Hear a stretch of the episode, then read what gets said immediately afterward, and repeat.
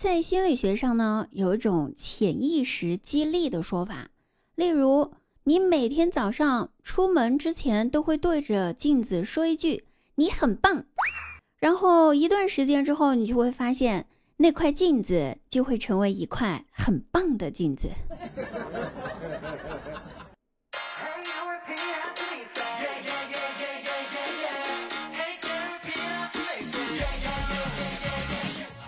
大家好呀，我依然是你们的滴答呀。喜欢滴答的朋友呢，可以每天晚上九点半到喜马拉雅搜索我的名字滴答姑娘，然后进入我的直播间和我实时互动哟。我等你来，不见不散。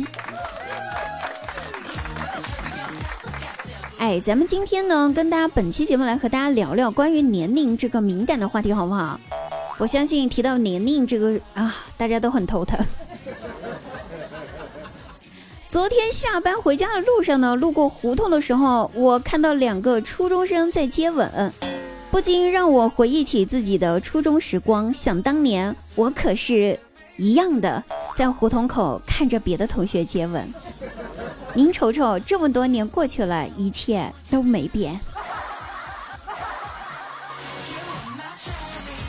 咱们还是不要打扰人家小情侣的快乐时光了。我最后绕路走吧。绕了一段路之后，遇到了两个刚从补习班出来的小学生，两个小姑娘。完了，两个小姑娘走在我前面，其中一个小姑娘对另一个小姑娘说：“ 说你喜欢小鲜肉吗？”另一个说：“哼，老女人才喜欢小鲜肉呢，我们这种年纪的要喜欢老男人，你知道吗？”我喜欢的那个老男人今年已经十六岁了。我啊，回想一下自己身份证上面的年龄，我告辞。为了不被继续扎心了，我加快了回家的脚步。回家吃过晚饭，在客厅看电视，不知道咋地，老妈突然一脸郁闷的就对我说：“说。”你这么大年纪了还没对象，肯定是因为长得丑，没人要啊！听完这句话，我陷入了深沉的自卑当中。这时，一旁的老爸就开始责怪我妈，说了句：“说什么呢？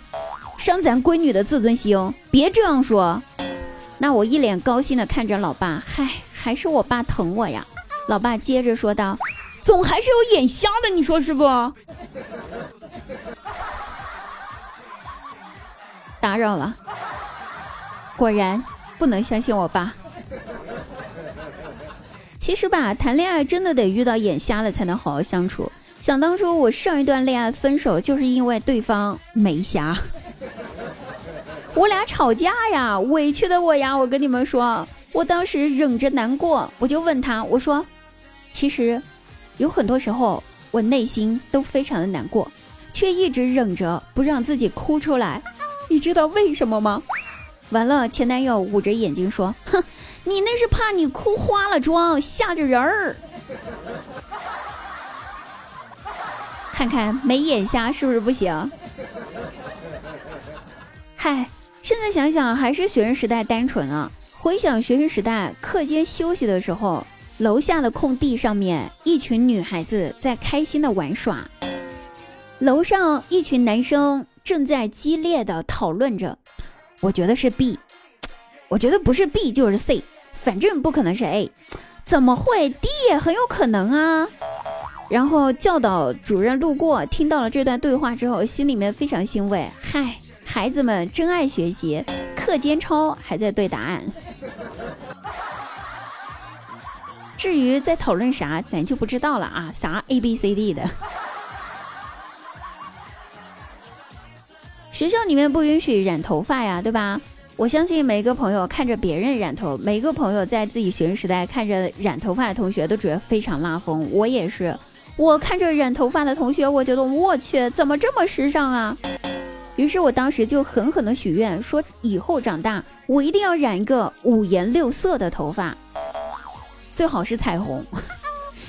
长大了之后的我确实也去染头发了。托尼老师跟我介绍说。一个颜色三百八，五六个颜色的话，加上洗剪吹和护理，一套算下来，怎么着也得一两千呢。我心想，我这个只配在超市门口十块钱快剪的头，哪配得上花一两千染头发呀？于是我内心挣扎了半天，最后还是对托尼老师说了句：“吹干就行，谢谢。”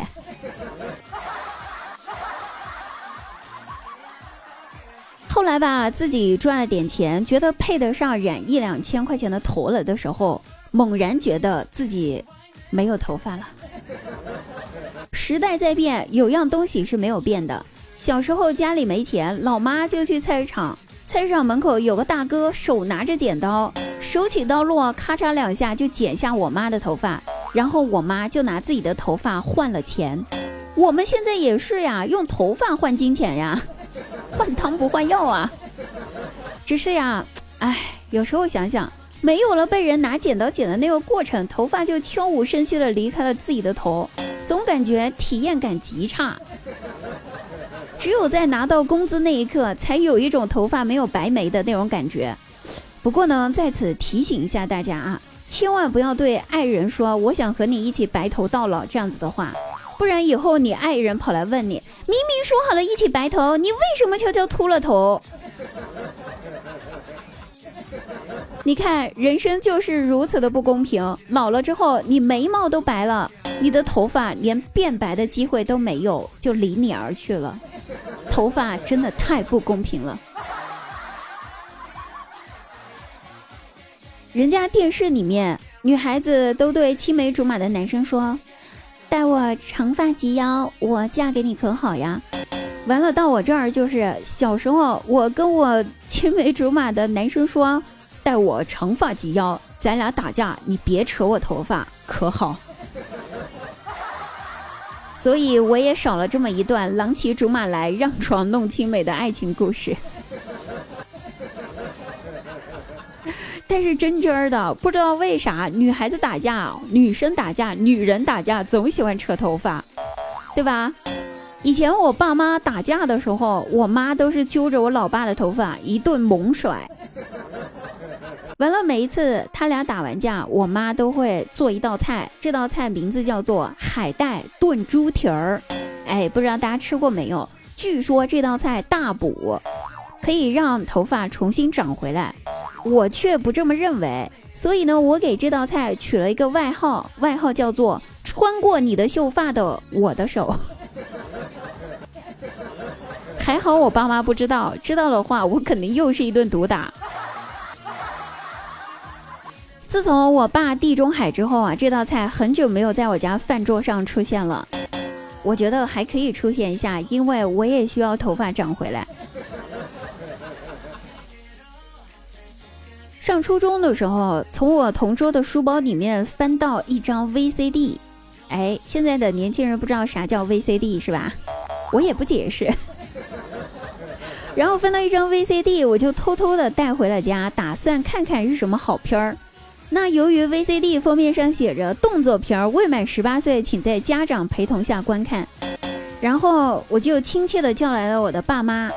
我永远忘不了那天晚上我爸妈羞红了的脸，我一脸懵逼，不知道咋回事儿，他俩脸都红了。然后我也忘不了那天晚上我被混合双打打红的屁股。可是啊，前几天我妈神秘兮兮的来找我，跟我说：“闺女儿，我给你发个网站哈。”你年纪大了又单身，生理需求解决不了，容易伤身体，容易内分泌失调，长痘痘。谢谢您呢，妈妈，真的是有好东西从来不会忘了我。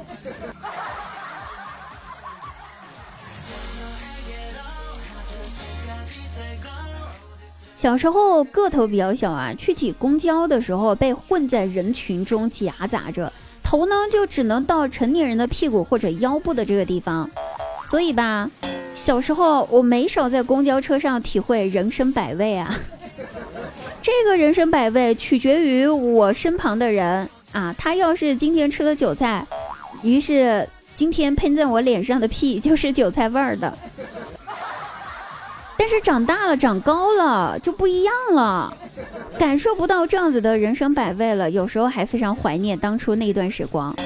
哎，但是想感受一下呢，只能在冬天挤公交的时候。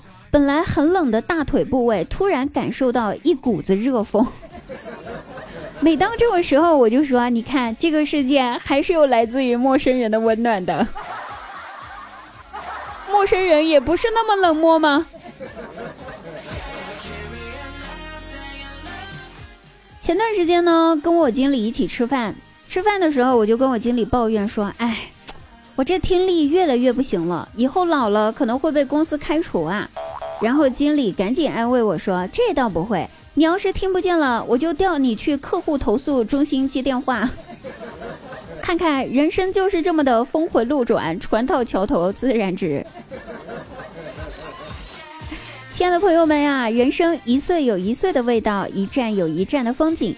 你的年龄应该成为你生命的勋章，而不是你伤感的理由。纵使眼里写满故事，脸上依然不露风霜。你吞下了所有委屈，终究未大你的格局。千万不要把刻在脸上的皱纹刻在心上。我是滴答，本期节目就到此结束了，我们下期再会哦！记得晚上直播间来找我，不见不散。